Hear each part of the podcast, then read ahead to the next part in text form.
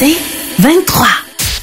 Trudeau-Landry, Express, FM 93 le temps passe vite. Le, temps, le temps passe très, très vite. C'est assez incroyable de, de, de se rappeler, de réaliser que déjà, ça va faire deux ans. Deux ans que les troupes russes ont envahi l'Ukraine. Deux ans de guerre. J'ai comme l'impression que j'avais posé la question à bien des gens, aurait dit, ah, ça doit faire un an. Donc, le temps passe très, très vite. Et euh, ce qui est parfois tragique, tragique j'ai envie de dire, c'est que on perd un peu le compte, on perd un peu euh, l'intérêt, la sensibilité, particulièrement aussi avec ce qui s'est passé euh, du côté d'Israël, de, Gaza, notre focus euh, a changé de place et je pense qu'on s'intéresse trop peu au conflit donc en Ukraine.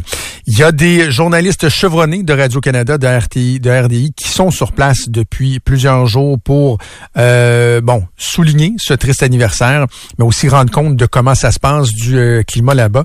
Je dois vous dire que je suis très très très content d'avoir la chance de parler à une personne avec qui je m'entretiens euh, chaque semaine au panel à RDI autour de 17h25. Il, euh, il remplit à merveille son poste de, chef d'antenne euh, à RDI puis au téléjournal. Mais là, depuis quelques jours, il est sur le terrain à Kiev, en, en Ukraine. Patrice Roy, qu'on va aller rejoindre au bout du fil. Vous comprendrez qu'il y aura peut-être un petit délai étant donné la distance. Très content de te parler, Patrice. Comment ça va? Ça va très bien, Jonathan. Je suis très heureux de pouvoir te parler parce que tu l'as bien expliqué.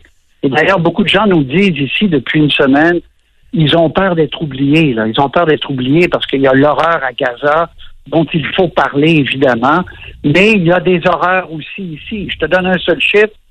Il y a 70 000 à 100 000 militaires ukrainiens qui sont morts au combat depuis deux ans. C'est énorme.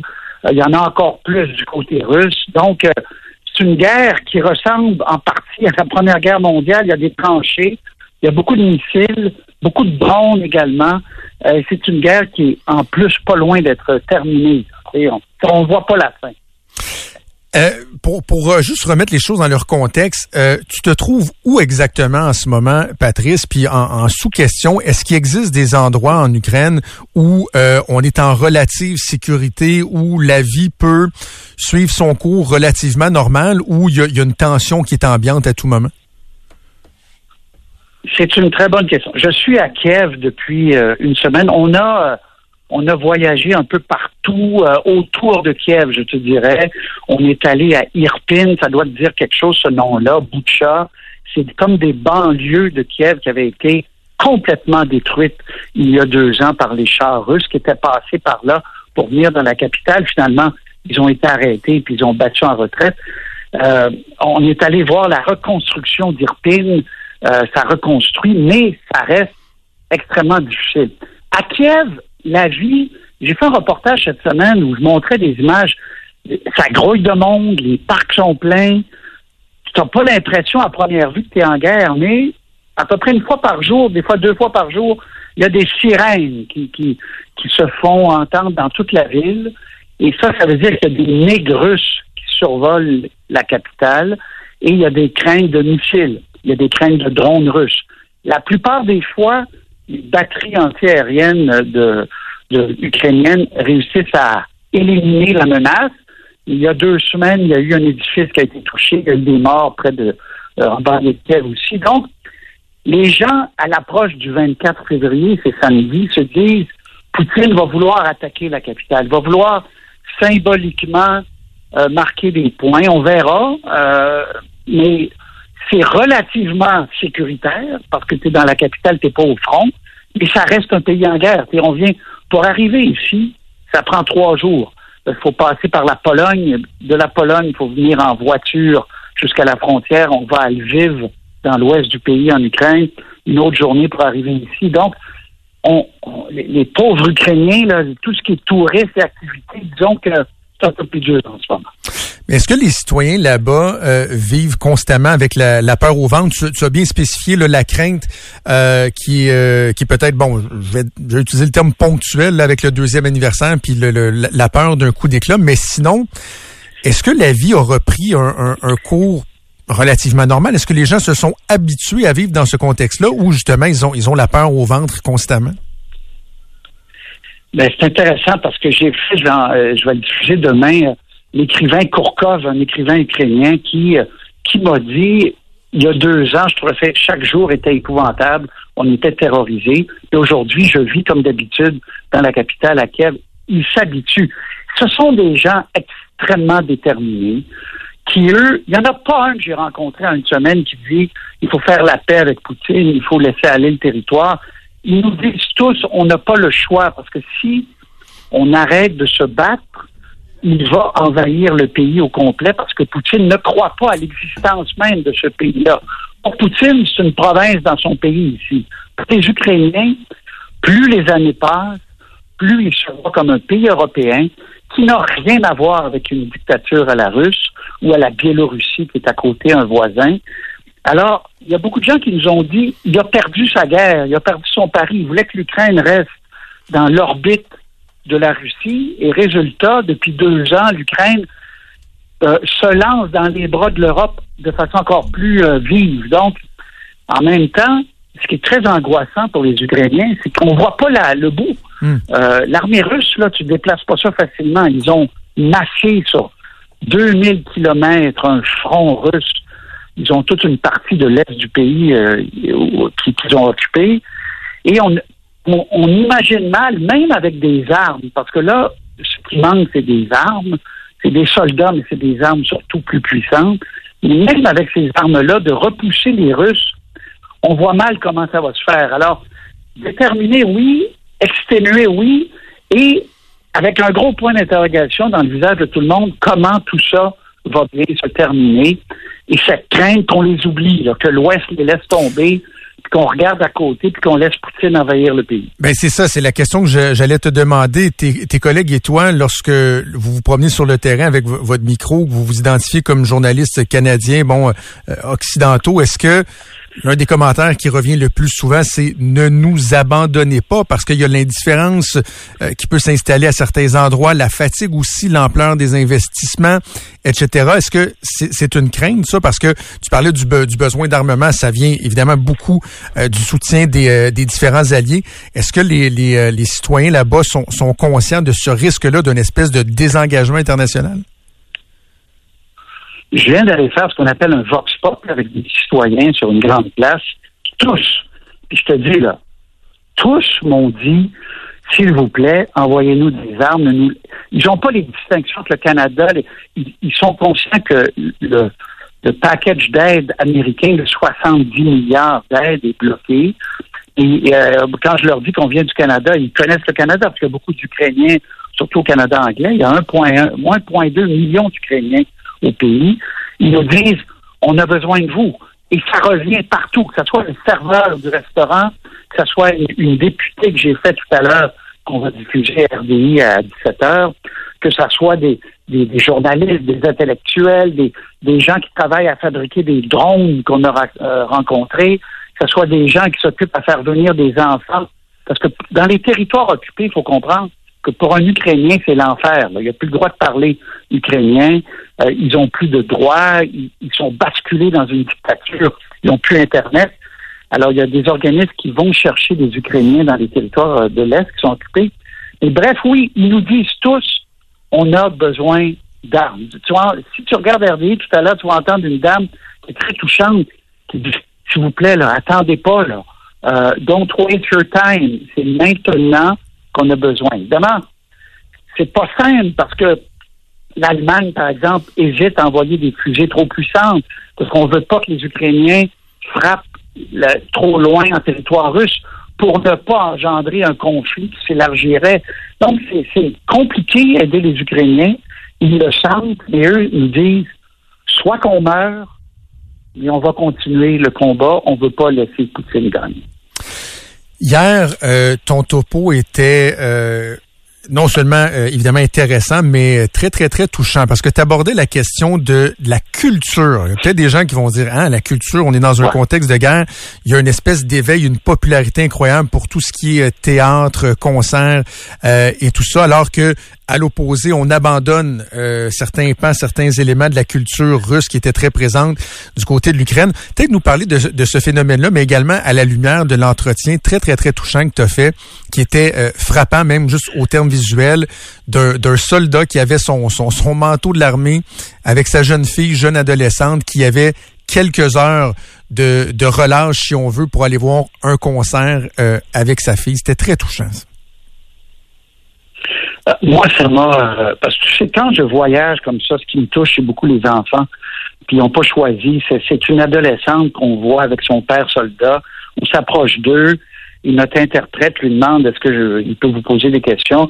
Puis il me dit euh, je suis pas, je suis juste en permission un soir du front là. A une permission d'un soir et il décide d'aller avec sa fille au théâtre.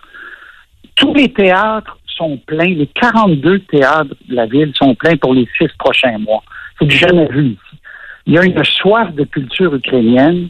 C'est comme s'ils envoient un doigt d'honneur à Poutine en disant euh, Tu estimes qu'il n'y a pas de culture ukrainienne, on va te montrer qu'il y en a une culture ukrainienne. Et l'Ukraine, c'est un peu comme le Canada. Là. Il, y a, des anglophones, des francophones. Ici, c'est des russophones, puis des Ukrainiens qui parlent ukrainien. Ils sont tous ukrainiens. Les russophones sont ukrainiens. Et les russophones, maintenant, se forcent pour ne plus parler russe, pour ne plus lire des livres russes, pour ne plus euh, euh, avoir aucun lien avec la culture traditionnelle russe. Donc, c'est fascinant. C'est comme si Poutine avait défait 300 ans de d'interchevêtrement culturel entre la Russie et l'Ukraine et avait, avait aidé à consolider une nation ukrainienne. Et on le voit donc dans ces théâtres-là, les musées, et une fierté dans les yeux en disant on existe. Nous, on existe, on a une culture et on va la célébrer. Et, euh, et ce papa-là qui, qui, retournait au front le lendemain euh, a choisi en une seule soirée d'aller voir une pièce ukrainienne. Alors effectivement, et quand sa fille dit je m'ennuie de lui, ah oui. il répond, euh, il lui répond ça va bien aller, il la prend dans ses bras. Écoute, ton cœur fond, parce que nous on revient au Canada, nous on vit. D'ailleurs, Jonathan, quand on voyage comme ça, c'est tellement important de se rappeler aussi qu'on est bien au Canada. Mm. Oui, il y a des défis, oui, on a nos chicanes, oui, mais de vivre dans un pays en paix. Oh, est-ce que la ligne, euh, la ligne a coupé? Est-ce que c'est juste le signal? Ah, malheureusement, on a, on a perdu Patrice. On, on le rappellera pas, euh, Antoine. je sais qu'il est très, très, très occupé. Puis on arrivait euh, à la fin de l'entrevue. La dernière question que j'aurais aimé lui euh, lui poser. Antoine, tu peux peut-être juste essayer-le, voir si on peut juste conclure l'entrevue, là, mais sinon, c'est vraiment pas plus grave que ça. Déjà, je, avouons que. Moi, j'entends. Ah, OK, Patrice, tu es là. Bon, on t'avait on t'avait perdu. Alors, excuse-moi. Je, je, te, laisse... Il y a eu une coupure. Parfait. Bon, ben, je te laisse compléter. Non, mais j'allais dire, euh, Jonathan, parce que euh, on a tous, puis je sais que tes pères, tu été touché aussi, le père qui dit à sa fille, ça va bien aller, ça, ça, nous rappelle à quel point on est chanceux de vivre en pays en paix, là. De juste dire ça parce que c'est un, eux n'ont pas ce luxe-là ici, puis ils aimeraient ça vivre en paix. Absolument. Dernière question avant qu'on se laisse. Comment est perçu le après deux ans donc de conflit euh, Volodymyr Zelensky? Est-ce qu'il a encore un appui massif de sa population? Bon, on a vu un, certain ménage dans des euh, des, des, officiers au gradé euh, dans l'armée. Encore des, histoires de, corruption, pas l'impliquant directement, mais euh, un, un, problème qui semble récurrent dans dans le pays. Est-ce qu'il jouit encore d'un appui massif de ses citoyens? Sa cote a baissé, on nous dit, de 90 en état de guerre. C'est un peu, euh, ça n'a rien à voir, mais c'est comme pendant la pandémie, euh, les gouvernements peuvent être très populaires. Et il a chuté à 65, 70. Il y en a qui, aimeraient savoir ça. C'est très difficile parce que les, sondages ici sont pas comme les sondages chez nous. Mais j'ai fait une députée tout à l'heure qui est dans l'opposition, elle, et qui n'est pas donc euh, grande fan de Zelensky, mais elle dit malgré tout, que la population, en général, est derrière lui. Tu as nommé quelque chose d'intéressant. La corruption, c'est un problème endémique dans ce pays-là. Euh, c'est pas non plus les, licornes ici, puis tout va bien. Mais il y a des valeurs démocratiques, il y a une liberté de presse, il y a beaucoup de partis politiques, ils aiment s'engueuler. Euh, mais il y a un problème de corruption énorme. D'ailleurs, il y a eu des, des fonds donnés par les Américains qui avaient été euh, détournés. Alors, Zelensky essaie fort de contrer ça, mais que ça va être long. Ce n'est pas une culture, on le sait, là, nous, ça a pris des, dizaines et des dizaines d'années. C'est pas une culture qui est facilement enrayable, ça, je te dirais. J'abuse, Patrice, avec une petite dernière avant de te laisser. Je sais que les journalistes qui sont sur le sur le terrain ont, ont, jamais le réflexe de, de parler d'eux, de leur travail. Vous les mettez avec raison la lumière, le focus sur euh, sur les réalités là-bas. Mais le travail de journaliste là-bas, euh, comment ça se passe, l'encadrement, bon, la, la sécurité euh, et tout ça te fait évidemment énormément de terrain. Mais là, tu quittes ton ton siège de, de, de chef d'antenne pour aller sur le terrain. Ça se passe comment? On est une très petite équipe ici. Euh, euh, j'ai une réalisatrice extraordinaire, Christine Tremblay. J'ai Frédéric Tremblay, un caméraman, David Dassor. On est trois. Et on a avec nous un journaliste ukrainien, ben, qui n'est pas journaliste, mais qui est traducteur, mais qui fait un travail journalistique avec nous qui est extraordinaire, qui est un, on, vit avec lui du matin jusqu'à 13, parce que nos journées sont un peu longues, parce qu'on a, nous, on a comme deux journées. On se lève le matin, on va tourner, et quand Montréal s'éveille et le Canada s'éveille, bon, Là, on repart une autre journée le, soir pour faire nos directs et tout ça. Je, te dirais que c'est euh, il y a un an, on avait on était obligé d'avoir un, homme de sécurité. Ce n'est plus le cas. Donc euh, moi j'adore ça parce que c'est une très petite équipe. On est efficace. Euh, on, se retourne sur un scène quand il y a un invité qui peut pas, on en trouve un autre. donc moi, j'adore le terrain. J'ai besoin du terrain. J'adore animer, mais j'ai besoin du terrain. Donc, pour moi, c'est un grand privilège d'être ici. Je le dis pas parce que ça fait euh, flafla, mais c'est un privilège d'être journaliste euh, canadien, de pouvoir venir ici et témoigner, de, comprendre, un peu mieux comprendre ce qui se passe dans un des grands conflits en Europe. C'est une guerre en Europe, il faut se le rappeler. On est à une heure et demie euh, d'avion de Paris ici. Hmm. Donc, euh, je, suis je suis fatigué, je t'avoue, je commence là, ça fait on arrive au bout, mais je suis euh, je suis comme euh, je, je retrouve une passion ici du journaliste terrain, alors j'adore ça. Patrice, je te remercie euh, sincèrement d'avoir pris euh, tout ce temps. On continue de, suivre tes topos dans tes émissions à toi, donc à 17h en direct avec Patrice Roy, qui est animé euh, cette semaine par Véronique Prince, également au téléjournal de 18h. Puis écoute, on se reparle très bientôt pour revenir à nos petites affaires, là, Nordvolt, troisième lien, tramway, ben laïcité, non, mais qui sont importantes aussi. Ben oui. Mais donc, ça fait du bien ça fait du bien de parler d'autre chose pendant deux semaines. Merci, Patrice. Soyez prudent. À bientôt. Merci. Merci, Patrice Roy. Quelle, quelle générosité. Sincèrement, il est en plein milieu de, de, de, Kiev. Euh, sont en train de préparer des topos. Il y a une édition spéciale en passant du téléjournal avec Céline Galipo qui est sur place, elle aussi. Patrice va euh, participer donc euh, à cette émission-là très, très, très clair, très pertinent, tout ce que Patrice a nous raconté, la réalité des gens qui apprennent un peu à vivre avec ce, qui est devenu leur quotidien. C'est-à-dire la crainte d'entendre des, des avions, des MiG russes passer au-dessus de leur tête, et là, des craintes qui sont amplifiées parce que ils, ont peur que, avec le deuxième anniversaire, donc 24 février, là, dans deux jours, jour pour jour, ils ont peur que Vladimir Poutine puisse tenter une espèce de, coup d'éclat et euh, d'attaquer le centre de, Kiev. Euh, ça doit être, ça doit être terrible. Je me faisais l'image, Alex, en lui posant la question sur la capacité des gens à apprendre à vivre avec ça. Je me disais, quelqu'un qui demain matin déménage à côté d'un clocher d'église, déménage à côté d'un aéroport ou euh, d'une rail de train, première fois que la cloche sonne, que l'avion atterrit, que le train passe, tu dois faire un méchant saut, me moment ça fait partie de ton quotidien. je me disais, est-ce que tu peux atteindre ça euh, dans un dans un pays en guerre? Et le constat, c'est en quelque sorte, oui. Ben, c'est une façon pour l'humain de se protéger, j'imagine. C'est ça. Faut, il faut que tu, tu, ailles faire tes commissions, il faut que tu ailles magasiner, il faut, que, les enfants aient à l'école. Euh, il nous parlait de la culture. Si vous n'avez pas vu là, le topo dont on a parlé hier, c'était très, très, très touchant. Puis juste à, des fins d'anecdote, le topo passait juste avant que moi je participe au panel euh, politique. Fait que j'étais branché, fait que moi je l'entendais dans, dans mon. Là et de voir la, jeune adolescente qui va peut-être avoir 12-13 ans avec son père qui a le manteau de l'armée, l'écusson, euh, fier, qui lui, il, s'est enrôlé là, au début du conflit. Là, c'était pas un, soldat de carrière. Et que là, a demandé une permission d'une soirée pour aller voir une pièce de théâtre avec sa fille. Puis la jeune fille qui a un peu les larmes aux yeux en retenant ses anglos dit qu'elle s'ennuie de son père puis elle, a hâte qu'il revienne. Quel âge peut avoir la fille? J'ai pas vu le 12-13 ans, je, te dirais. 12-13 12-13, 14, là c'était très, très, très touchant. Puis en même temps, ben, tu as ce parallèle-là de, de, la culture qui, qui, est en effervescence. Il y a un besoin, il y a un goût de célébrer la culture euh, ukrainienne. Faut pas oublier, hein, je, faut, je comprends qu'on peut pas se lever chaque matin en, en pensant à ça. Puis en même temps, si vous me dites, ouais, ben, vous voulez qu'on fasse quoi, vous avez totalement raison. Mais il reste que faut garder en tête euh, ce qui se passe euh, à certains endroits dans le monde. Et là, ça fera deux ans donc qu'il y a cette guerre qui, euh, qui fait rage du côté de l'Ukraine. Trudeau-Landry, Express, FM 93.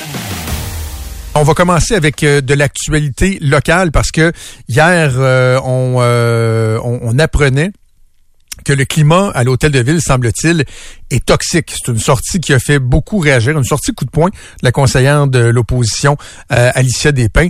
Peut-être juste avant d'aller rejoindre en direct de l'hôtel de ville, notre collègue Philippe Comon, euh, on pourrait réentendre donc euh, un extrait de ce que Alicia Despins avait à dire hier. On a eu des gestes violents, des gestes agressifs de la part de certains élus dans la salle du conseil. Ça, c'est des, des, événements qui ont été signalés.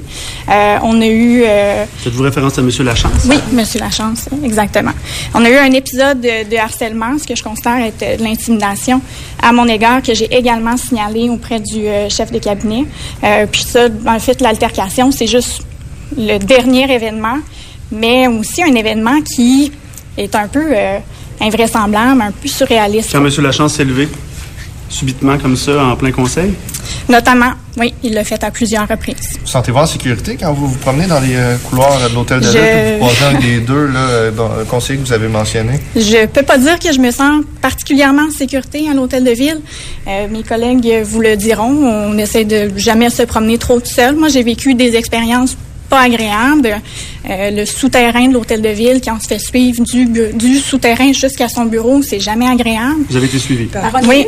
Je dois être rendu à une dizaine d'écoutes de, de, cet extrait-là et à chaque fois, je trouve ça, euh, je trouve ça assez percutant parce que c'est, il euh, y, y, a une gravité dans les allégations qui sont faites par Alicia Despins, dans les développements qui ont eu cours dans la journée hier. Il y a eu une plainte officielle envoyée à la commission municipale à l'endroit du chef de cabinet de Bruno Marchand, non pas qu'il soit impliqué dans les gestes, mais on l'accuse donc de ne pas euh, agir, même s'il y a des gens qui l'ont sensibilisé euh, euh, au, comportement de certains des élus de sa formation politique. Hier, donc, Alicia Despins faisait référence à un incident qui ne l'impliquait même pas, qui impliquait même pas son parti, en fait, qui impliquait euh, le parti du maire et l'autre parti d'opposition, Québec Fort et Fier. Et là, eux, ils ont décidé de, de, prendre la parole ce matin, de revenir sur, en tout cas, au moins un événement que eux déplorent. Et notre collègue Philippe Rodrigue Como était sur place pour entendre tout ça. Il était à l'hôtel de ville. Salut, Phil! Salut les gars. Donc, Qu'est-ce qui s'est passé dans les 24 dernières heures suite à la sortie d'Alicia Despins? Bon, je l'ai dit, lettre envoie une plainte à la commission municipale, mais Québec Fort et elle, a décidé qu'elle non plus laissait pas cela et elle demandait quoi? Des, excuses en bonne et due forme? Euh, oui, ben en fait, c'est pas Québec Fort et Fier, mais plutôt euh, Équipe Priorité Québec. Ils ont changé de nom 12 fois dans les dernières années. C'est normal. On va dire la deuxième opposition à l'hôtel de ville. Il y a deux conseillers de la deuxième opposition, euh, Stevens euh, Melançon euh, et Éric Ralph Mercier, qu'on n'a pas vu depuis un bout de temps dans des points de presse, mais il, il assiste aux conseils municipaux. bref, oui, il y avait un point de presse aujourd'hui pour donner plus de détails sur cette altercation qui a été décrite par Alicia Despins, qui a nommé des noms, le conseiller Steve Verrette du côté de l'équipe du maire de Québec et Stevens Melançon, qui est un conseiller de Beauport pour équipe Priorité Québec. altercation ou en tout cas euh, prise de bec qui est survenue à la fin d'un conseil municipal au début du mois de février. Euh, les deux se sont croisés dans un corridor, puis il y a une histoire en arrière de tout ça. Là. Euh, ça veut pas dire que ça justifie ce qui s'est passé, mais je pourrais vous expliquer le contexte après. Voici Stevens Melançon qui nous explique comment ça s'est produit, cette altercation-là, lorsqu'il a croisé son adversaire politique dans les corridors de l'Hôtel de Ville. C'est exactement chesté. Point final, à deux pouces. Je viens de vous dire qu'il vient, il, il, il, m'est rentré dedans à deux pouces du visage. Puis là, j'ai dit, je me suis reculé et M. Villeneuve était là dans la porte. J'ai dit, tu viens de m'intimider. Je ne laisserai pas ça là. L'intimidation, pour moi, c'est quand tu t'en vas chester un, un, membre du conseil, puis là, Steven, il est, généreux, il est à deux pouces de la face, là. Si on pourrait mettre la, main sur les banques vidéo, là, on parle de quelques millimètres du visage, là. Quand tu es rendu à chester, puis t'approcher, là, à quelques millimètres du visage, là, moi, quand quelqu'un me fait ça sur l'épaule, ou qui me chasse ou qui s'approche du visage, moi, c'est de l'intimidation. Moi, pour moi, c'est une agression envers, envers ma personne. Moi, c'est clair. Ça, c'est clair pour moi. Moi, je vous dis, ce qui m'insulte le plus, là, pogne le doigt puis tape-moi sur l'épaule de même, là. Moi, pour moi, c'est une agression, là. j'ai quasiment le goût de me revirer pour t'en soigner un, là. Tu sais, tu comprends? Non, non, mais tu peux pas faire, tu peux pas faire ça. Tu peux pas faire ça. Encore une fois, c'est des, euh, mon Dieu, des allégations qui sont, euh, qui sont graves, C'est loin d'être, euh, d'être anodin. Moi, j'ai passé, quoi, 7-8 années de ma vie dans des corridors, là de, de, parlement en politique et tout ça, j'ai jamais vu ça. Tu sais, des gens qui, qui chicanent, surtout dans les dans les médias, en chambre, puis tout ça. Puis oui, des fois, dans des corridors, j'ai déjà vu des discussions animées.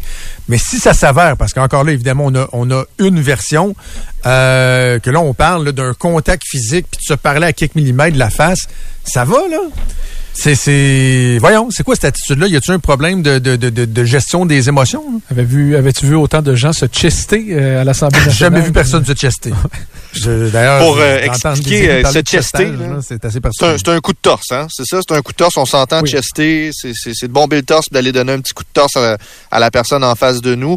Euh, ça, ça serait survenu donc le soir d'un conseil municipal. Ce qui se raconte, là, puis ça reste à, à être prouvé hors de tout doute, là, mais ça a pas mal été avancé sérieusement par euh, le, la deuxième opposition, c'est qu'il était question de messages sur les réseaux sociaux ou de... Euh, c'est une ambiance un peu de garderie ou de cours d'école, vous Euh, mais semble-t-il que le conseiller, membre de l'équipe du maire, commençait à être tanné de voir des, des likes, des j'aime sur des publications de caricatures, sur des pages Facebook, avec de l'insinuation envers d'autres conseillers, conseillères, comme s'il y avait un peu de harcèlement.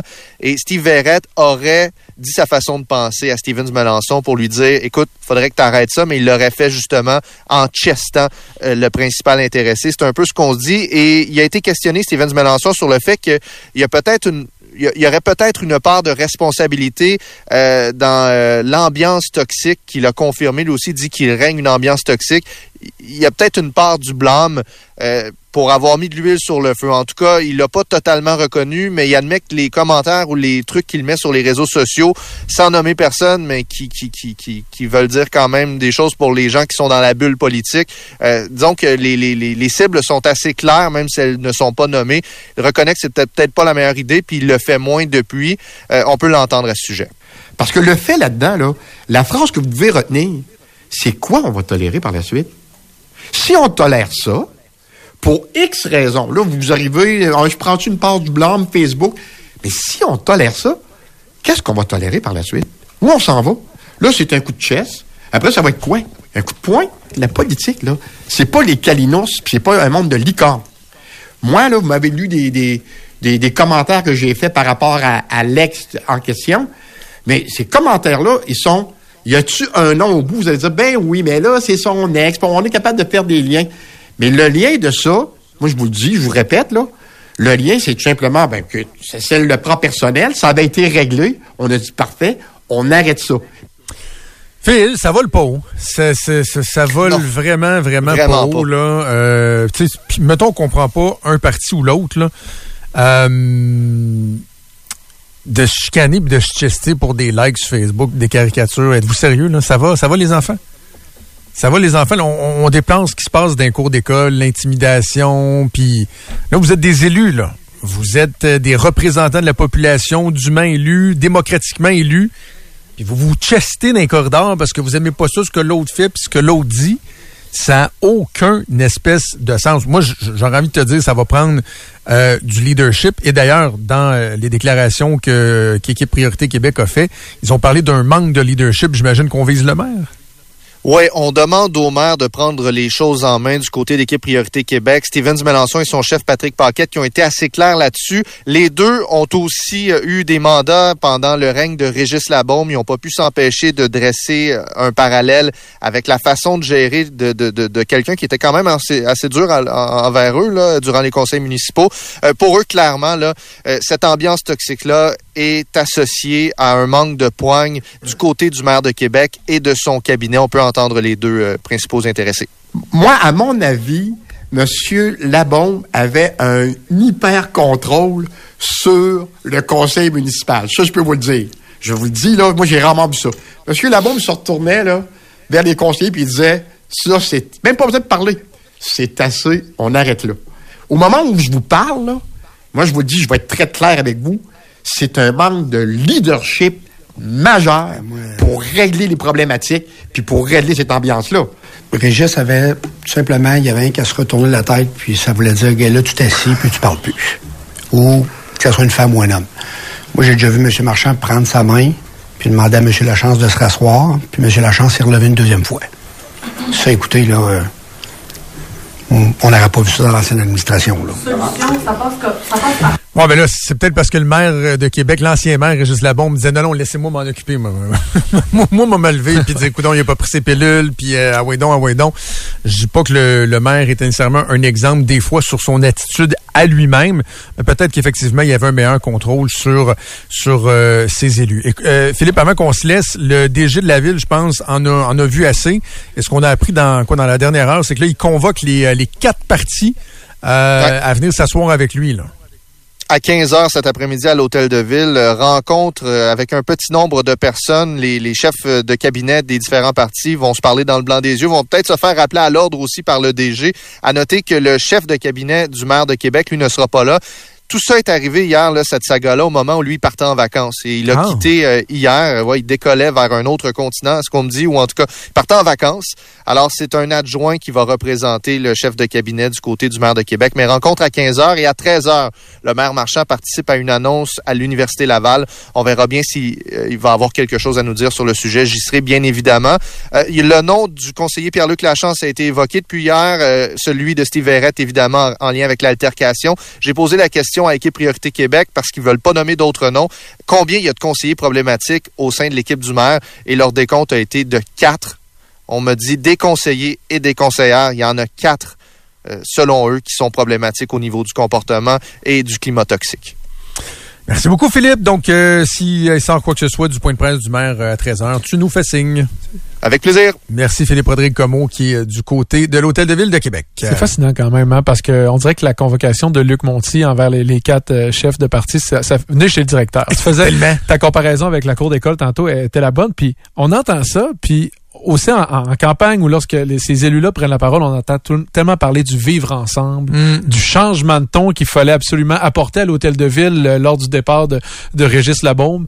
Puis c'est pas juste des belles paroles. On dirait qu'il faut leur rappeler que c'est pas juste des belles paroles d'élection ou d'annonce, le vivre ensemble. Commencez par vous-même, appliquer ça parce que quelle mauvaise image ça donne. De... Ben, écoute, il y a des campagnes de l'Union des municipalités du Québec, de la Fédération québécoise des municipalités pour sensibiliser la population à plus de civilité envers les élus. Tu dis aux gens, soyez polis, mais entre nous, par exemple, on va s'insulter, on va suivre, on va se chester. En passant, je m'excuse, j'ai pas de traduction de chester. chester, c'est le mot de la journée. Là, Se poitriner. Sans poitriner, je sais pas. Se, poitrine à poitrine. J'ai pas de traduction pour euh, chester. Là, je suis preneur si quelqu'un veut nous envoyer ça au 25 de 26. Mais franchement, c'est pas édifiant tout ça. Donc, euh, on va voir ce qui va euh, sortir de cette rencontre-là avec le DG de la ville. Trudeau, Landry, Express, FM 93.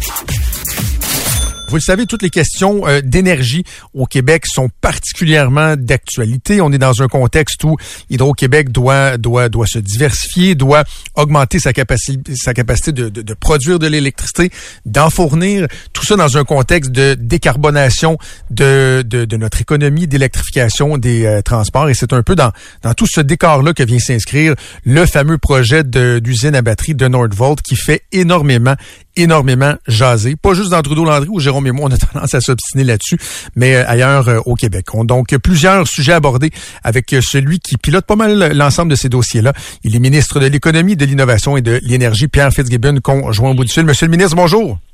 Bonjour, M. Trudeau. Je vous pose une question très très directe pour commencer. Le, dossier de Nordvolt, est-ce que, pardonnez-moi le, le, le, bon québécois, mais est-ce que c'est en train de se cochonner ce dossier-là? Non, je pense pas. Moi, je pense un dossier qui est très porteur pour euh, la décarbonation, très porteur pour une filière qui va transformer l'économie du Québec. Au contraire, je pense que c'est un projet qui euh, qui a l'acceptabilité sociale. Je pense que là, il y a des, il y a des débats. Les débats sont, sont, sont sains. On peut questionner un paquet de choses, mais moi, je pense qu'en bout de piste, c'est un excellent projet. Puis les, populations euh, le croient aussi. Est-ce que vous êtes autant fasciné que moi de, de, de constater, de voir l'espèce de narratif qui s'est construit et qui vient un peu euh, donner un rôle de, de vilain à Nordvolt. J'ai l'impression de revivre des années où on en parlait moins en passant, mais qu'on parlait par exemple de la cimenterie mécaniste ou des projets euh, d'exploration, d'exploitation euh de, de, de, gaz, gaz de schiste et tout ça, alors qu'on semble oublier qu'on parle ici d'un projet où enfin, pour une fois au Québec, on va pouvoir utiliser nos matières premières, pas juste les vendre à l'étranger, les transformer, aider à électrifier les transports, la, décarbonation, même faire du recyclage dans une deuxième phase et tout ça. Je suis euh, fasciné par cette espèce de narratif-là, M. Fitzgibbon, qui vient donner un, une espèce de, rôle de mauvais à, une entreprise comme Nordvolt. Non, vous avez raison. Je, pense qu'il faut aussi comprendre. Moi, je comprends que un, un, projet de 7 milliards de dollars. Ça, c'est la phase 1. Hein. La phase 2 va être un autre 7 qu'on pourrait penser à 14 milliards c'est du jamais vu dans l'histoire du Québec. Donc, je pense qu'il y a des gens, à juste titre, qui disent, wow, c'est un gros projet, comment ça marche. Euh, on n'a pas vu ça. On n'a pas le réflexe au Québec qu'on a dans d'autres pays. Là. Alors, euh, je pense qu'il y, a des gens qui sont inquiets. Alors, il faut bien communiquer. en même temps, il faut faire attention, parce que moi, ce qui me désole un peu là-dedans, c'est qu'on démonise euh, la société. En fait, on devrait démoniser le gouvernement, ça fait plaisir aux gens, mais l'entreprise, Nordvolt, moi, personnellement, je l'ai choisi, on avait d'autres choix, et je suis excessivement heureux de voir au Québec une compagnie comme celle-là qui respecte les normes environnementales. Ça, c'est très important. Alors, moi, je ne suis pas surpris tant que ça, mais il faut, faut, bien communiquer, puis il faut faire, le travail. Moi, je suis à l'aise avec, euh, avec l'environnement dans lequel on est présentement. Mais est-ce que vous avez peur que Nordvolt finisse par se, tanner ou le, le train est parti de la gare? Il, est trop tard pour revenir en arrière? Ben, il était, un peu tard, mais en même temps, écoutez, je, parle aux gens de Nordvolt, c'est sûr, puis quand je, je, connais le conseil d'administration, c'est sûr, les gens sont à l'extérieur du Québec, regardent ça, disent, wow, qu'est-ce qui se passe? Pourquoi un projet comme ça? Puis en Suède, c'est l'inverse. C'est complètement l'inverse, c'est le même projet. Alors, c'est sûr qu'il faut faire euh, l'éducation, puis c'est sûr que les gens de Nordvolt sont surpris. Euh, moi, je fais un travail le mieux que je fais pour arrêter de démoniser Nordvolt. Si les gens veulent critiquer quelqu'un qui critique le ministre de l'Économie, ça ne dérange pas. Mais il ne faut pas que la société soit au centre de ça. Et je pense qu'on je pense qu'on commence à voir ça. Même l'opposition hier disait bah c'est pas Nordvolt qu'on n'aime pas, c'est la façon que le ministre s'est comporté. C'est correct. Je suis vivre avec ça. Radio-Canada euh, a sorti un, article hier qui était euh, qui soulève quand même certaines questions. C'est-à-dire, ils ont comparé l'analyse qui a été faite par euh, une spécialiste du ministère de l'Environnement pour le projet immobilier bon de Luc Poirier qui a été rejeté. On comparé cette analyse-là avec l'analyse faite beaucoup plus rapidement dans le cas de Nordvolt qui, elle, avait des conclusions qui étaient positives. Je sais que vous avez dit que bon, le territoire n'était pas exactement le même et tout ça, mais ce matin, dans, dans ma chronique au 98.5, je, je soulevais l'hypothèse euh, suivante, ou je faisais l'observation suivante. Je veux vous entendre là-dessus. Est-ce que ça se peut que ce qui manquerait des fois dans l'argumentaire du gouvernement, c'est d'être capable de dire vous savez quoi? Des analyses différenciées en fonction des profils des euh, projets, ça se peut aussi. C'est-à-dire qu'un projet immobilier qui va essentiellement, bon, amener des revenus de taxes aux villes, puis qui va engendrer des dépenses pour les services municipaux et tout ça, on peut pas l'étudier avec la, avec la même lorgnette qu'un projet intégré qui est global comme celui de Nordvolt qui va créer des emplois, des emplois indirects, qui va aider à la décarbonation, électrification et tout ça. Donc, quand on fait l'analyse du coût-bénéfice, ça se peut que la grille soit différente pour un projet ou un autre. Est-ce qu'on peut dire ça? Puis il me semble qu'il n'y aurait rien de mal à dire ça. Je pense, je pense que oui, je, vous écoute, puis je n'ai pas d'argument contre votre argument. Je vais répondre peut-être de façon trop simpliste, mais c'est le ministère de l'Environnement qui est plus habilité à répondre, mais le projet immobilier, je l'ai étudié quand même, je l'ai regardé, il était sur des territoire humide du terrain en question et, euh, à ma connaissance, on a demandé si le projet pourrait être relocalisé. Ça, c'est ce qu'on m'a expliqué. La réponse était non. Donc, on a décidé non, ben, c'est pas approprié les circonstances. Nordvolt, eux, euh, ont fait un changement, ou pas un changement, mais ils ne sont pas sur le même endroit. Alors, c'est simpliste mon commentaire, mais à la base, je pense que on peut pas dire que le Nordvolt est favorisé au détriment du projet immobilier qui avait été qui avait été refusé bien avant que ton vote arrive. C'est même pas une comparaison entre A B. Alors, mais votre argument, je, je, je, l'accepte. Est-ce que vous avez des, euh, des craintes quant au, euh, au succès de, de l'aventure. je pense que là, il y a une opportunité de, de parler aux gens qui euh, soulèvent certaines questions qui sont euh, qui sont illégitimes, qui sont légitimes, pardon. Je pense à deux éléments. Bon, certains nous parlent de la capacité de l'usine en Suède, qui semble-t-il est pas au niveau que ce qui était prévu. Bon, ça c'est un élément. L'autre élément que parfois on entend, c'est le risque d'une d'une espèce de, de désuétude de cette nouvelle technologie-là, qu'on dit ah ben là, vous savez, le temps qu'on prenne notre air d'aller, il y a d'autres types de batteries, d'autres technologies qui vont prendre le, dessus. Bref, euh, est-ce que vous avez des, euh, des craintes? Parce que c'est quand même c'est pas sans risque comme euh, comme investissement comme aventure. Vous avez absolument raison. Je vais commencer par la deuxième partie de la, question. Écoutez, on a présentement, là, on est rendu à 16 milliards d'investissements annoncés. Moi, je pense qu'on va finir à 25, là, si tout va comme je pense que ça va aller. Mais tu sais, moi, je, moi, je, moi, je me rassure quand je vois qu'il y a quand même sur 16 milliards, il y a 11 milliards d'investissements privés. C'est pas banal. Et ces gens-là, ils incluent Northvolt, évidemment, c'est GM, mais sont tous agnostiques sur la chimie des batteries. Euh, on parle de phosphate, on parle de nickel, du manganèse, on parle de moins de lithium, de graphite. Je peux vous confirmer aujourd'hui quand je parle à GM, je parle à Ford, je parle à POSCO, EcoPro, euh, je parle à Valley, je parle à Nordvolt, ils sont prêts à ajuster. Nordvolt va faire des cellules qui vont avoir des cathodes, qui vont être principalement lithium graphite.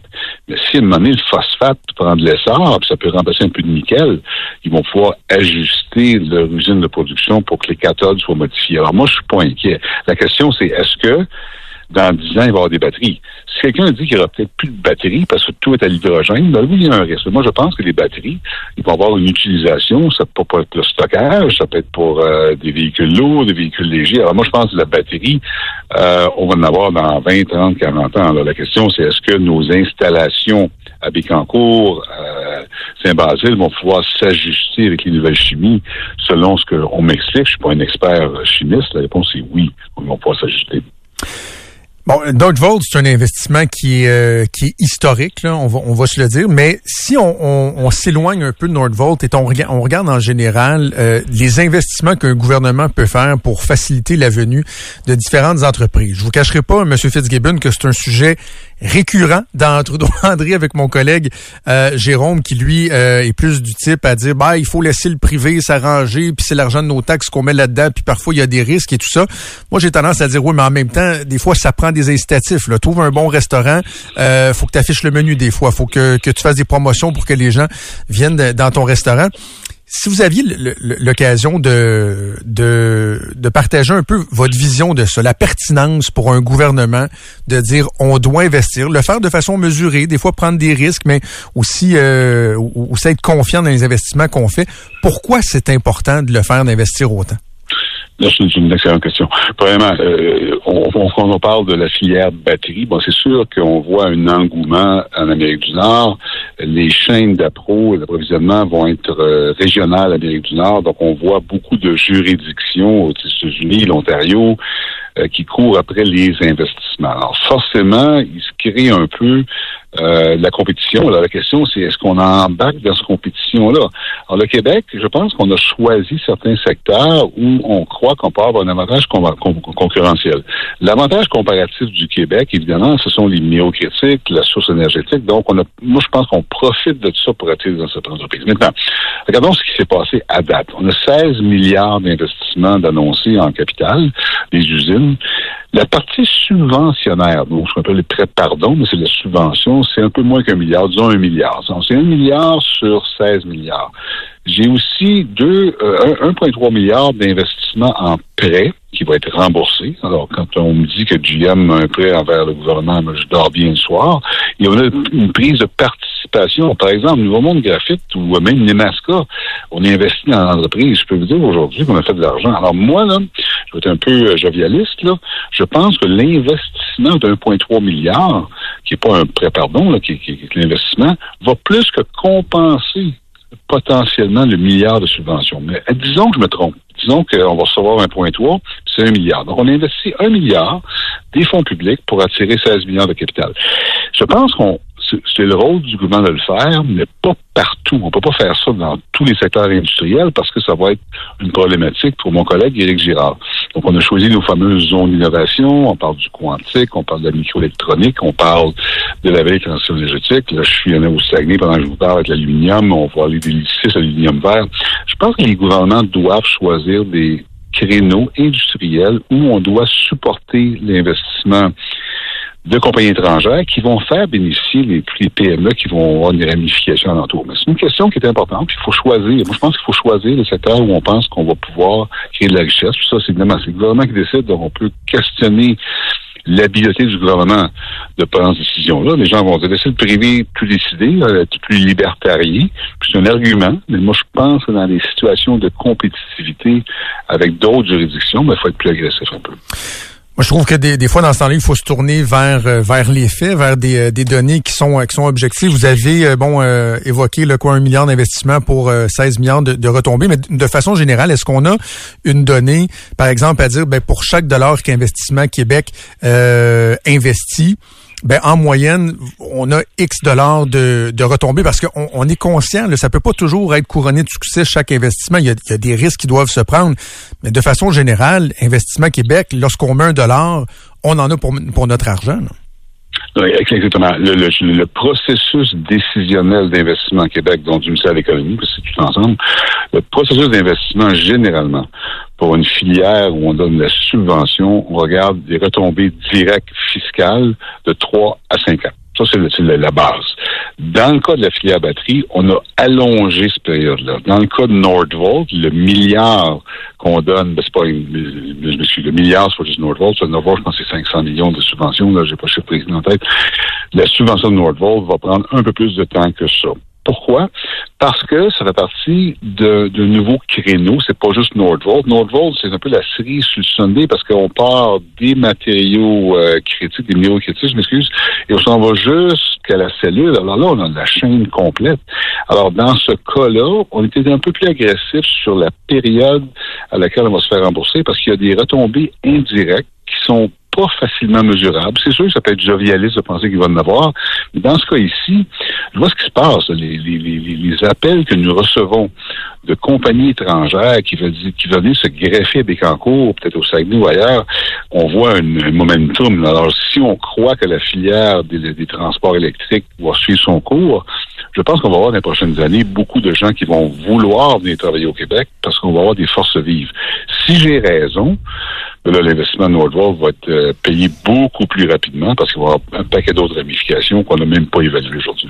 Je veux vous parler également des, euh, des projets d'Hydro-Québec. On pourra en parler pendant des heures, mais je veux toucher un aspect qui, euh, qui interpelle directement les gens qui nous écoutent, c'est-à-dire la facture. La facture d'électricité. Bon, je sais que le gouvernement, après avoir fait un, faux pas dans le premier mandat, a adopté un projet de loi pour limiter à 3% par année jusqu'en 2035 les hausses de tarifs, ou sinon c'est selon, selon l'inflation. Mais Là, on parle de 2035, puis le premier ministre dit non, non, on n'augmentera pas les, euh, les, tarifs. Mais quand on regarde le, le portrait, c'est-à-dire de l'électricité qui se fait de plus en plus rare. On va en produire plus, mais il reste que là, c'est une réalité.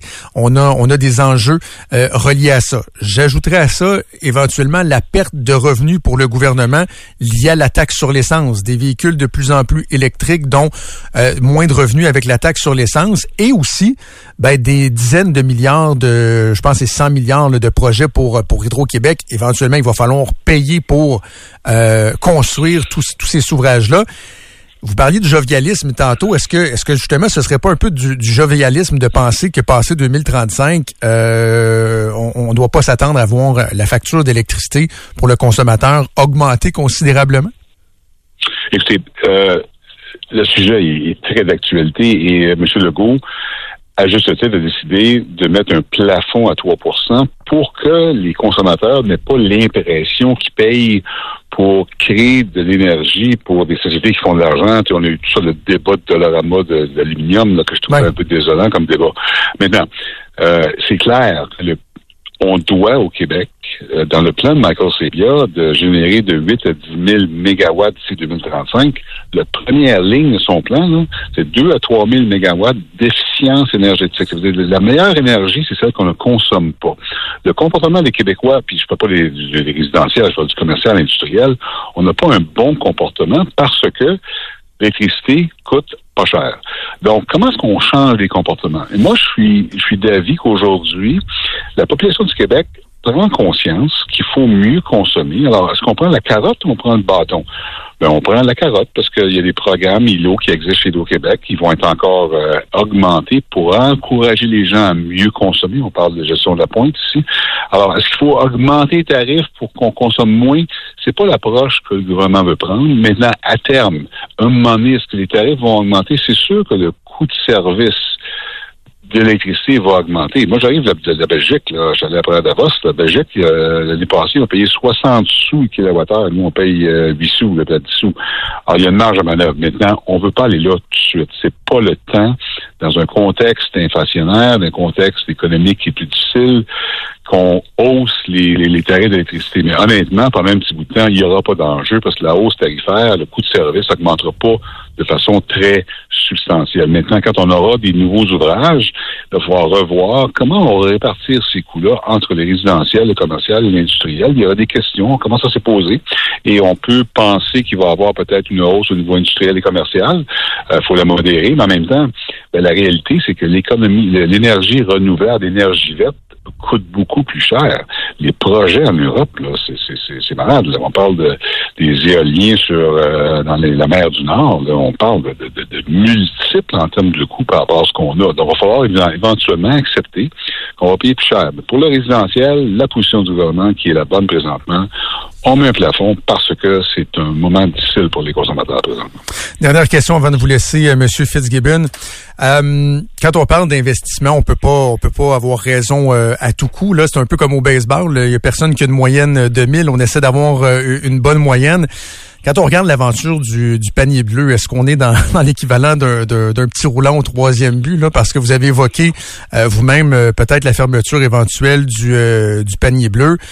Quelle conclusion vous tirez sur euh, cette aventure-là? Certains vont dire, bon, on s'est peut-être acharné sur une idée qui, dès le départ, avait été mal engagée. Euh, comment, comment vous recevez tout ça? Moi, moi je suis très à l'aise avec ça parce que, premièrement, il faut se remettre dans le contexte. Un panier bleu, c'est en avril 2020. Là. Moi, je me rappelle, j'avais eu le téléphone du premier ministre qui concerne l'économie du Québec le, 15 mars, pour la date exacte. Là. Bon, j'ai cherché un livre, on dit comment on fait ça, c'est pas évident. Durant cette période-là, euh, euh, élan nationaliste, le panier bleu d'achat local, on a mis des montants d'argent importants pour la relance des centres-villes. On a mis 75 millions pour euh, 40 millions à Montréal, 5 à Québec, puis le reste dans d'autres villes du Québec. A posteriori, est-ce que tout a marché? La réponse est non. Maintenant, il faut, remettre dans le contexte. Le panier bleu, à l'époque, il y avait deux objectifs. Le premier, c'était de permettre une migration de certains commerçants vers des plateformes électroniques. Puis il y avait aussi la, promotion des produits du Québec. Bon, aujourd'hui, euh, il y a trois ans, on a créé euh, un OBNL qui s'occupe des produits du Québec avec des labels. Puis il y a maintenant plus de 50 000 produits qui sont identifiés. Alors, je pense que ça, c'est un très grand succès pour la question de la plateforme électronique, on a créé une société euh, Inc. Euh, avec des actionnaires, le Fonds de solidarité, Investissement Québec et, euh, et Desjardins, avec Lightspeed aussi. Et aujourd'hui, ben, il faut admettre qu'il y a 500 commerçants et il y a d'autres plateformes. On a fait, euh, ben, il y a Amazon évidemment, mais aussi on a un programme d'offensive transformation numérique. J'ai mis 300 millions là-dedans. Alors, quand on regarde l'aventure panier bleu, on peut conclure que bon, ça être un, un succès pour l'identification des produits. C'est un échec de notre plateforme électronique. Mais il faut dans le contexte qu'on a fait ça à l'époque, en avril 2020, vous en rappelez, c'était difficile. Alors aujourd'hui, euh, mais c'est qu'on a l'impression qu'il y a eu un, certain euh, acharnement par, la suite. Mais tu on, on dit souvent euh, l'expression anglaise "if you can't beat them, join them". On a comme l'impression que l'approche annoncée cette semaine des produits du Québec, de dire on battra pas Amazon, mais on va essayer de, de on va établir avec eux un partenariat pour mettre de l'avant les produits du Québec. Ça semble davantage porteur, disons. Mais aussi, il faut, faut, faire attention parce que, ben, faut attention, mais euh, Jeff Bezos chez Amazon, il a mis des centaines de millions dans notre entreprise, on a mis 22 là, euh, total, nous on a mis 12. Alors aujourd'hui, moi, moi honnêtement, j'aurais peut-être voulu continuer, il a fallu mettre un autre 20, 30, 40 millions. Regardons le contexte économique aujourd'hui. Regardons le contexte où il faut faire des choix. On a parlé tantôt, faire des choix. Est-ce qu'on est mieux de laisser nos entreprises travailler avec Amazon qui vont livrées des camions électriques produits au Québec ou des vélos électriques? Ben, je pense que moi, qu'Amazon, je suis pas allergique à ça. Puis peut-être qu'il faut de temps en temps réaliser qu'on ajuste nos, notre tir et qu'on doit mettre plus d'emphase sur l'identification des produits du Québec, au lieu d'avoir une plateforme électronique où il y a d'autres alternatives qui sont peut-être plus performantes. Je pense qu'il faut, accepter qu'il y a des changements de direction. Moi, je suis très à l'aise avec des décisions qui sera probablement prise, n'est pas encore prise, parce qu'il y a un conseil d'administration. Nous, on est un des pourvoyeurs, on n'est pas les seuls, Desjardins puis euh, Fonds de solidarité. on va attendre la décision du conseil d'administration, mais peu importe la décision, moi, je vais être très à l'aise. Monsieur Fitzgibbon, merci beaucoup d'avoir pris le temps de nous parler aujourd'hui. Fait plaisir. Merci beaucoup. Merci, Pierre Fitzgibbon, ministre de l'Économie, de l'Innovation et de l'Énergie. Beaucoup de commentaires euh, au 25 de 26. Je reconnais des, des, des réflexions qui sont euh, qui sont pas surprenantes là, sur euh, des investissements que vous appréciez plus ou moins, mais un message que je trouve intéressant. Un auditeur qui écrit Première fois que j'apprécie Pierre Fitzgibbon, pas d'arrogance ni suffisance, juste un straight shooter qui prend le temps de bien clarifier sa pensée, expliquer les enjeux, leur avantage à plus se montrer sous ce jour. Moi, je dirais que de façon générale, c'est souvent ce que je vois de Pierre Fitzgibbon en entrevue. Est-ce que des fois avec les journalistes euh, envers lesquels il a peut-être des fois une dent ou deux, est-ce que des fois ça sort un peu plus, euh, tiens, m'a vous le remettre un peu? Il est plus ingrat euh, sur les médias sociaux envers les journalistes qu'en... En, quand, aussi. Mais en ce cas, il répond toujours, par contre. Oui, oui. Alors qu'il y en a qui passent. Il se défile pas, donc d'accord ou pas, il reste que il prend le temps de répondre aux questions. Trudeau Landry, Express, FM 93. Si vous êtes des fidèles de Trudeau-Landry, je vous apprendrai rien en disant que tout ce qui touche l'espace, l'exploration spatiale me, me fascine. C'est euh, une fascination qui est partagée à la maison autant euh, par euh, ma blonde, je l'ai déjà dit. Ça, avant d'aller rejoindre notre invité, c'est un des un de mes running gags préférés chez nous. ma conjointe qui avait appliqué pour le programme spatial hein? canadien. Ben oui, il y a plus, euh, tu étais pas là quand j'en ai déjà parlé.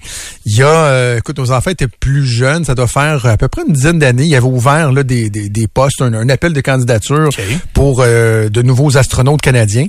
Puis ma blonde avait appliqué avec un CV qui, qui, qui, est intéressant, obstétricienne gynécologue, également une formation d'ergothérapeute, euh, etc. Puis elle s'est rendue au deuxième tour. Premier tour, ils l'ont euh, une sélection assez large. Ils l'ont pris pour au deuxième tour. Elle avait un examen à passer à distance. Puis ensuite, ça, ça pas de, ça, ça euh, ils ont pas donné suite. Et depuis ce temps-là, je m'amuse à dire à ma blonde qu'elle est un échec total.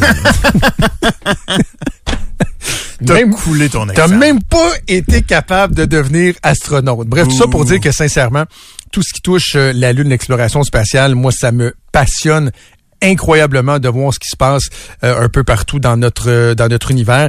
Et là, c'est très, très, très intéressant. Important ce qui va se passer autour de 17h30 ce soir. Euh, toute une avancée, ça fonctionne en même temps. Fascinant de parler d'une avancée où on va essayer de réitérer des exploits faits dans les années 70 avec l'émission Apollo, c'est-à-dire faire allunir une sonde. C'est Intuitive Machines qui vont tenter de faire atterrir la sonde automatisée Odysseus, aussi appelée Nova C. Ce serait le premier alunissage d'un engin américain depuis euh, Apollo en 1972. Premier alunissage également d'un engin envoyé par une compagnie privée. Bref, je trouve ça fascinant. Et euh, pour en parler, bon, on va aller rejoindre quelqu'un qui est encore plus fasciné, évidemment, par tous euh, ces phénomènes-là. Il est journaliste scientifique indépendant et collabore notamment avec l'agence Science Presse. Raymond Fournier, conjoint au bout du fil. Monsieur Fournier, bonjour. Bonjour. Merci beaucoup de, de, prendre le temps de, de, nous parler. Donc, j'ai dit les grandes lignes, mais essentiellement, à quoi on va assister ou on espère assister euh, au cours des prochaines heures? On espère assister à un, un en douceur au pôle sud de la Lune. Un endroit qui euh, n'a pas encore été vraiment exploré euh, à la surface même. Et c'est un pas technique aussi, parce que bon, c'est une c'est très facile, c'est très difficile d'atterrir sur la Lune, encore plus au pôle sud ou au pôle nord. Alors, pour euh, Intuitive Machine, c'est vraiment un défi technologique très important parce qu'à date, il y en a plusieurs qui, depuis le début de l'année 2024, euh, certaines sondes, dont une sonde russe, qui n'a pas pu atterrir sur la Lune, euh, qui s'est écrasée sur la Lune. Donc, c'est c'est un événement qui est technologique, qui est euh, difficile à accomplir. Pourquoi est-ce que c'est si euh, difficile? Je sais, bon, entre autres, il y a l'absence euh, d'atmosphère et tout ça, mais c'est une question à laquelle vous devez répondre très, très, très souvent, mais on n'a pas joué la poser. Si on l'a fait, à de multiples reprises dans les années 70 euh, avec l'émission l'émission Apollo. Comment se fait-il qu'on ait tant de difficultés à le faire, quoi, soixantaine d'années plus tard? Est-ce qu'on a perdu la technologie? Est-ce qu'on était vraiment des kamikazes euh, épouvantables à l'époque des missions Apollo? Bref, pourquoi est-ce que c'est si difficile en 2024 avec tout ce qu'on a pu faire comme avancée technologique? D'abord, on revient entre 1969 et 1972, les pilotes qui atterrissaient de manière manuelle sur la Lune, c'était des pilotes d'essai de l'armée américaine. Donc, c'était des gens qui se connaissaient très bien euh, dans des situations euh, qui étaient euh, soit pas prévues ou difficiles à faire. Deuxièmement, toutes ces techniques-là, on remonte à il y a 50 ans. Les gens qui ont calculé les orbites, les, ingénieurs qui ont aidé à proposer et à aider à faire un atterrissage en douceur sur la Lune, ces gens-là sont tous à la retraite. Donc, il y a une partie de l'expertise qui été comme euh, perdue euh, et c'est probablement pour cette raison-là que les Russes ont n'ont pas pu atterrir en douceur au poste de la Lune avec Luna 24 au mois de janvier. c'est une expertise qui est pointu au niveau technologique et ça prend aussi des systèmes d'appoint, d'intelligence artificielle même, qui vont euh, beaucoup plus évoluer qu'à l'époque et qui vont tenter d'atterrir dans un endroit où il fait noir. Euh, il n'y a pas de repère, il n'y a plus de hmm. repère. Alors, c'est des radars qui vont aider dans les dernières secondes la sonde à atterrir en douceur sur la Lune. Alors que les Américains, en 1972, euh, et puis de 69 à 72, eux, ils atterrissaient euh, avec la clarté sur la Lune. Donc, on pouvait se repérer avec euh, euh, des, des, instruments. Alors là, là, on a intérêt à noirceur au pôle de la Lune. C'est différent. J'aime euh, lire ou regarder des, euh, des documentaires où, par exemple, on va nous parler du caractère très inhospitalier de la plupart des planètes. Je me souviens, entre autres, d'un documentaire où on nous disait, si vous, euh, vous aviez l'occasion, très peu probable, d'atterrir sur telle, telle, telle planète, voici les défis auxquels vous auriez à faire face. Quand on parle de l'environnement lunaire, est-ce que c'est un, un, environnement qui est inhospitalier au-delà du, du terrain, de la noirceur et tout ça? Oui, c'est un terrain très inhospitalier. D'abord, il n'y a pas d'atmosphère sur la Lune, donc euh, euh, il n'y a pas de pression non plus environnante. Euh, la gravité est un sixième de la gravité sur la Terre, donc un engin qui atterrit trop rapidement peut rebondir. S'il atterrit pas suffisamment en douceur, il peut s'écraser aussi. Et deuxièmement, c'est que pour des humains, c'est vraiment un endroit inhospitalier. Euh, les, les astronautes doivent être dans un, un scaphandre qui leur permet euh, de vivre cet événement-là euh, en toute sécurité. Et pour tout ce qui est technologie, ben c'est plus difficile d'atterrir au pôle sud de la Lune. Les étapes sont plus importantes que d'atterrir à l'équateur de la Lune, où là, c'est plus facile. Parlons, euh, Monsieur Fournier, du rôle du, euh, du privé. Euh, on était habitué évidemment par le passé de voir euh, de voir la NASA mener toutes les, missions spatiales. Là, on voit notamment des joueurs comme SpaceX qui sont là pour fournir, fournir des, des fusées, etc. Qu'est-ce que ça change ça? Et comment la NASA y trouve son compte? Est-ce que ultimement on va espérer pouvoir réduire des coûts en faisant certains partenariats avec le privé? Qu'est-ce que ça représente donc comme dynamique de voir le privé participer? Si la NASA a des partenaires privés actuellement, il y a deux raisons. Ça. La première raison, c'est que les coûts vont être moindres parce que les fusées de SpaceX ben, sont réutilisables. Le premier étage est réutilisable et probablement le deuxième aussi.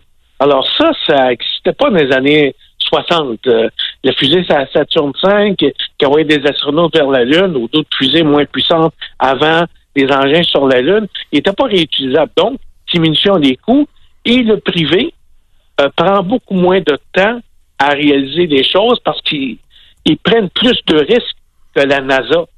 Alors, puis la NASA, c'est un ministère dans un ministère aussi aux États-Unis. C'est immense la NASA.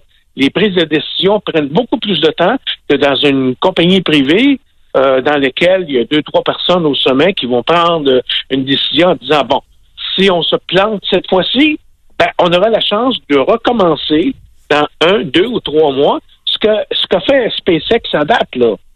Euh, alors, c'est la nouvelle donne de l'exploration spatiale. Le privé a été invité par la NASA et euh, la NASA en tire un, s'en tire à bon compte aussi.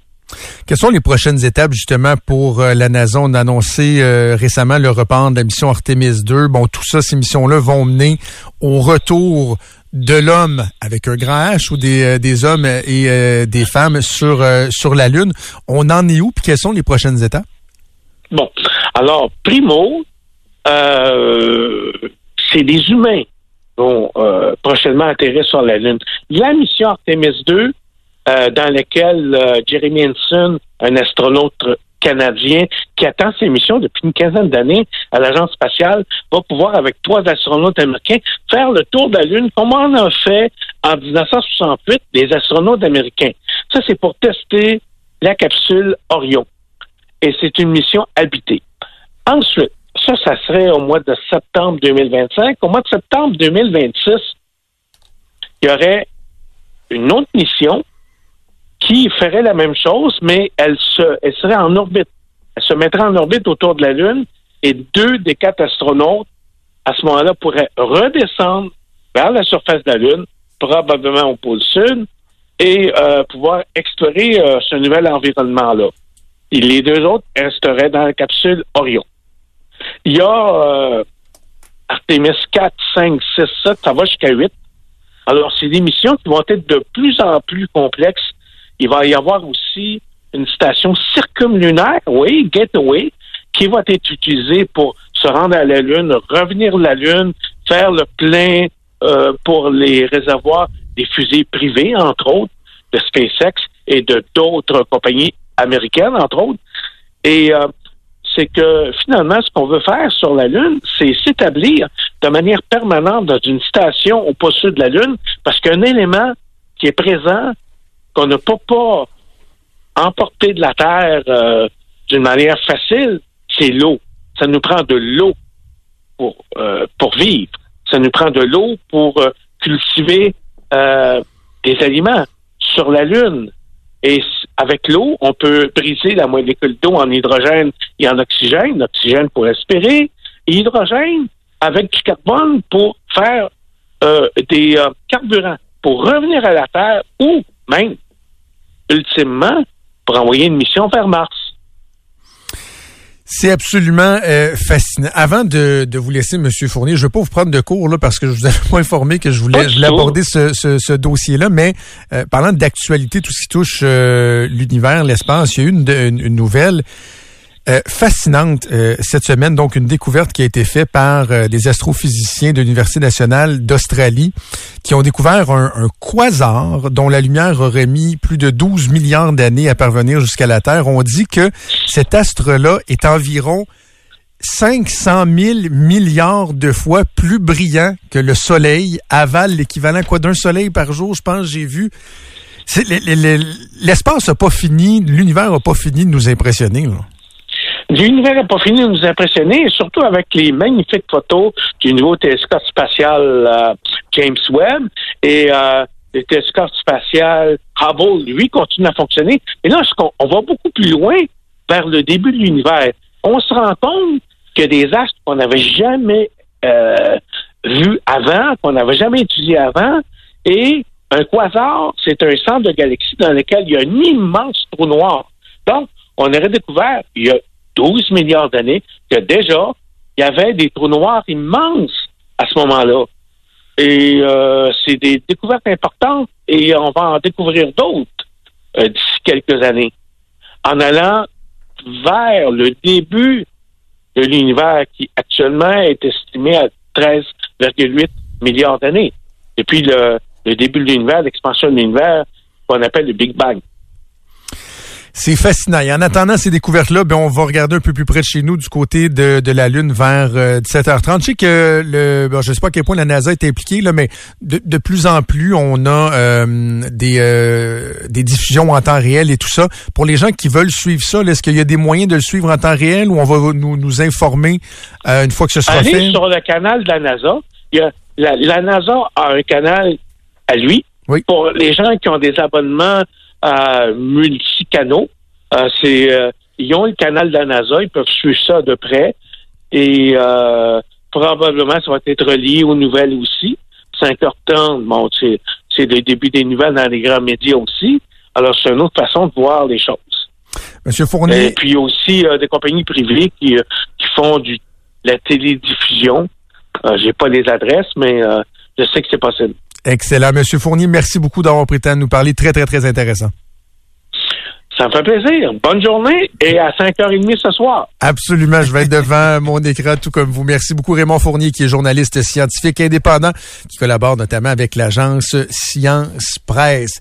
Ça m'impressionne, Alex. Je, je, trouve ça tripant. Autant l'immensité de l'univers que la complexité de dire on va refaire ce qu'ils ont fait la fin des années 60-70 avec Apollo, puis même avec euh, quelque chose à distance, alors qu'on est, rendu avec des voitures intelligentes, l'intelligence artificielle et tout ça, on dit, hi, ce sera pas évident. Puis en, en passant, euh, M. Fournier l'a mentionné, mais tu sais, c'est pas juste pour euh, créer un faux suspense là, qu'on euh, qu'on dit ça. Là. Juste dernièrement, il y a une mission japonaise et une mission américaine, il y a quelques semaines, qui ont échoué dans leur tentative d'envoyer des sondes euh, sur la Lune.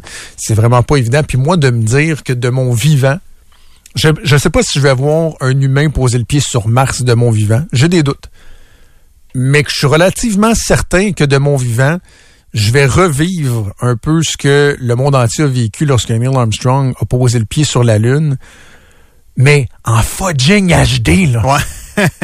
tu sais, ça, ça, va être incroyable. Moi, On je pense. en tête le gars de Red Bull, hein, qui a sauté. Mais, C'est pas hein, Félix Baumgartner. Ouais. Je, tu sais, il y a des choses qui te marquent, là. Je peux te raconter à peu près minute par minute comment j'ai vécu le, le Red Bull. Je me souviens plus quand c'était Stratosphere, je pense. Genre. Je, c'était diffusé sur Internet, puis avec un câble VGA.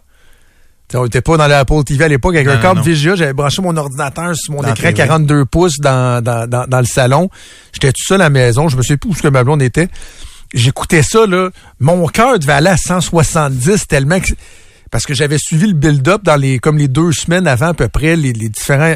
Le gars se pitch dans de la stratosphère, toi, en, en chute libre. Même tu pensais qu'il était pour l'avoir perdu. C'est euh, c'est absolument fa- fascinant. Et je pense que lorsqu'on va remettre le pied sur la Lune, l'engouement sera pas aussi grand que lorsque les Américains et Neil Armstrong l'ont fait, mais ça fait tellement longtemps, ça frappe tellement l'imaginaire que j'ai comme l'impression que du monde arrivé à leur petit écran, petit écran devenu euh, pas si petit que ça avec les années, ils vont en avoir euh, un et un autre. Euh, salutations à l'auditeur là, qui a pris ça un petit peu trop au pied de la lettre quand j'ai dit que ma blonde était un échec puis qui m'a dit Pis toi, t'as-tu passé au premier tour? The answer is no. Non, non, non, j'ai pas. Euh, j'ai pas, j'ai pas pas, pas essayé. L'école de sarcasme, t'as réussi ça par contre. Oui, j'ai un très diplôme. fort, bravo. J'ai euh, un diplôme. Ça, puis mes cartes de clown. J'ai euh, j'ai ça quelque part dans un tiroir. OK, 13h42, on vient.